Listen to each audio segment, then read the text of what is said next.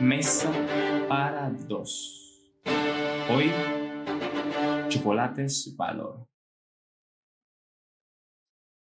¿Qué tienen en común una oliva rellena de anchoas con las galletas tipo wafer huesitos? Estas dos cosas mantienen entre sí un vínculo bastante curioso, y es que su existencia se debe a la provincia de Alicante. Las aceitunas rellenas fueron fabricadas por primera vez bajo la marca La Española en la ciudad de Alcoy, Alicante, mientras que los huesitos son fabricados gracias a que la marca de chocolates Valor, con sede en Villajoyosa, Alicante, evitara el cierre de la fábrica, comprándola al gigante Mondelez International. Para poder hablar del inicio de la marca, tenemos que viajar al pasado, montarnos en el DeLorean y llegar al año 1881, específicamente en Villajoyosa, Alicante. Aquí un señor llamado Valeriano López Lloret se inicia en la elaboración artesanal de chocolate y decide cambiar su nombre al de Señor Valor. Según una investigación llamada la industria del chocolate de Villajoyosa, escrita por José Daniel Gómez López, se dice que el señor Valor aprendió a trabajar el chocolate gracias a una tradición que había instaurado en el pueblo un chocolatero italiano que había conseguido huir de las tropas de Napoleón.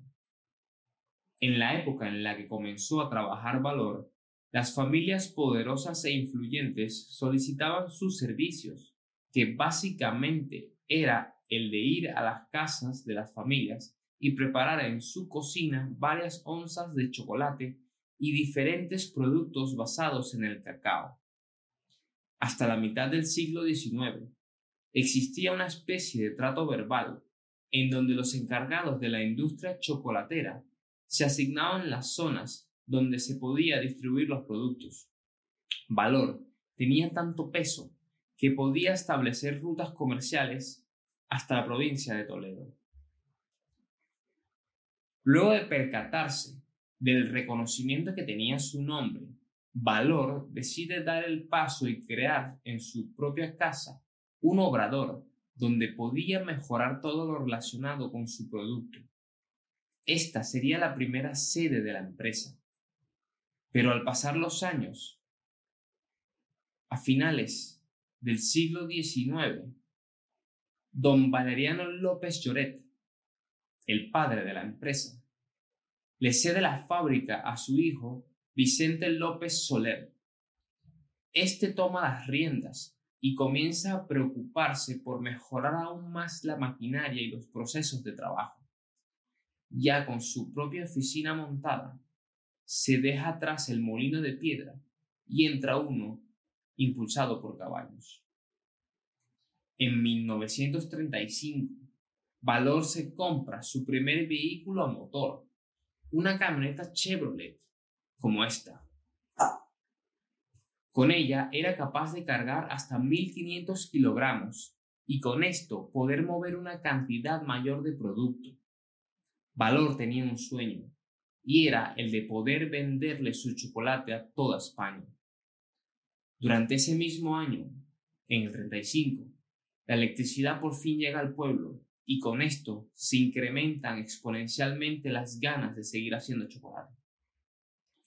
Pero malas noticias llegarían a los oídos de valor, ya que el día 17 de julio del año 1936, la guerra civil española acababa de explotar y todos los planes de nuestro chocolatero se verían alterados por la situación bélica que comenzaba a vivir el país.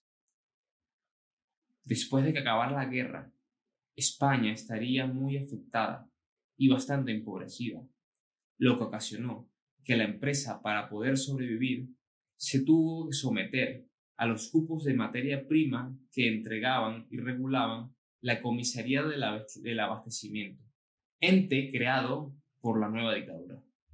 Valor y su empresa fueron víctimas de la autarquía y el aislamiento internacional que se vivió durante los primeros 20 años de la dictadura de Franco en España. Esto retrasó muchísimo cualquier plan de crecimiento que podía haber tenido valor entre sus manos, y la razón principal es que existía en todo el país una falta de recursos y de suministros bastante importante.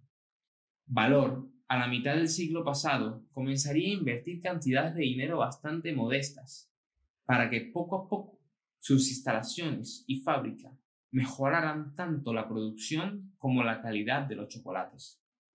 Valor fue la única empresa que tenía como estrategia para aquel entonces disponer de un representante o vendedor que se encargara de la marca en cada zona comercial. La empresa consiguió mantener el enfoque durante los años, durante los locos años 60, y mientras el mundo se sumergía en conflictos políticos y militares, como lo eran la Guerra Fría y el reciente asesinato de JF Kennedy, el señor Valor comenzaba a crear la imagen de lo que sería el futuro de su marca. En el 64 construye su segunda fábrica, una bestia de 6.000 metros cuadrados, y cuatro años después se atreve a experimentar una reorganización del espacio, dándole la oportunidad de llegar a producir más de 10.000 kilos de chocolate por cada jornada laboral de 8 horas. A final de los años 70, a Valor le llega la época de su renovación. La empresa pasó a ser una sociedad limitada, dejando atrás el organigrama familiar y estableciendo una jerarquía, estableciendo una jerarquía de directivos, colaboradores y representantes de la marca. Pasados los años, ya en el año 1995, una nueva ampliación de la planta se realizaría, esta vez llegando a tener una superficie de 22.000 metros cuadrados, que incluyen una nave donde únicamente se trata el cacao, desde el grano hasta la pasta o pulpa. Antes de esto, esa pasta de cacao que se usaba para hacer los chocolates era comprada de diferentes productores locales. Esto era algo que nunca habían hecho. Trabajar el producto desde sus inicios. En, en el año 2013, Valor se solidariza con la factoría de Ateca en Zaragoza. Esta era propiedad de Mondelez International y había anunciado el futuro cierre de la fábrica. Valor compraría la antigua llamada fábrica de chocolates Hueso y comenzaría a producir bajo su marca el wafer Huesitos. Con esto se conseguía rescatar y salvar una golosina típica española y además preservar todos los trabajadores que estaban en esa fábrica. La fábrica de chocolates Valor no solo vende en España, un 10% del total de sus ventas proviene de la exportación que se distribuye de la siguiente forma. Un 40% directamente hacia Estados Unidos de América, un 20% hacia todo lo que es Latinoamérica y el resto se distribuye en más de 40 países. La empresa española Valor no solo ha producido chocolates de la mejor calidad posible, también le dio vida a lo que es la primera franquicia del mundo en encargarse de ofrecer la experiencia de estar en una chocolatería típica española. Y actualmente, gracias a este sistema y oferta, existen más de 30 chocolaterías valor repartidas por todo el territorio nacional, en donde se pueden probar casi todos los productos de la marca. Esta ha sido la historia de Chocolates Valor, de la familia que está detrás de ellos y de la fábrica que se ha encargado de darle risas y placeres a muchos españoles. Mi nombre es Roberto Núñez y esto ha sido Mesa para Dos.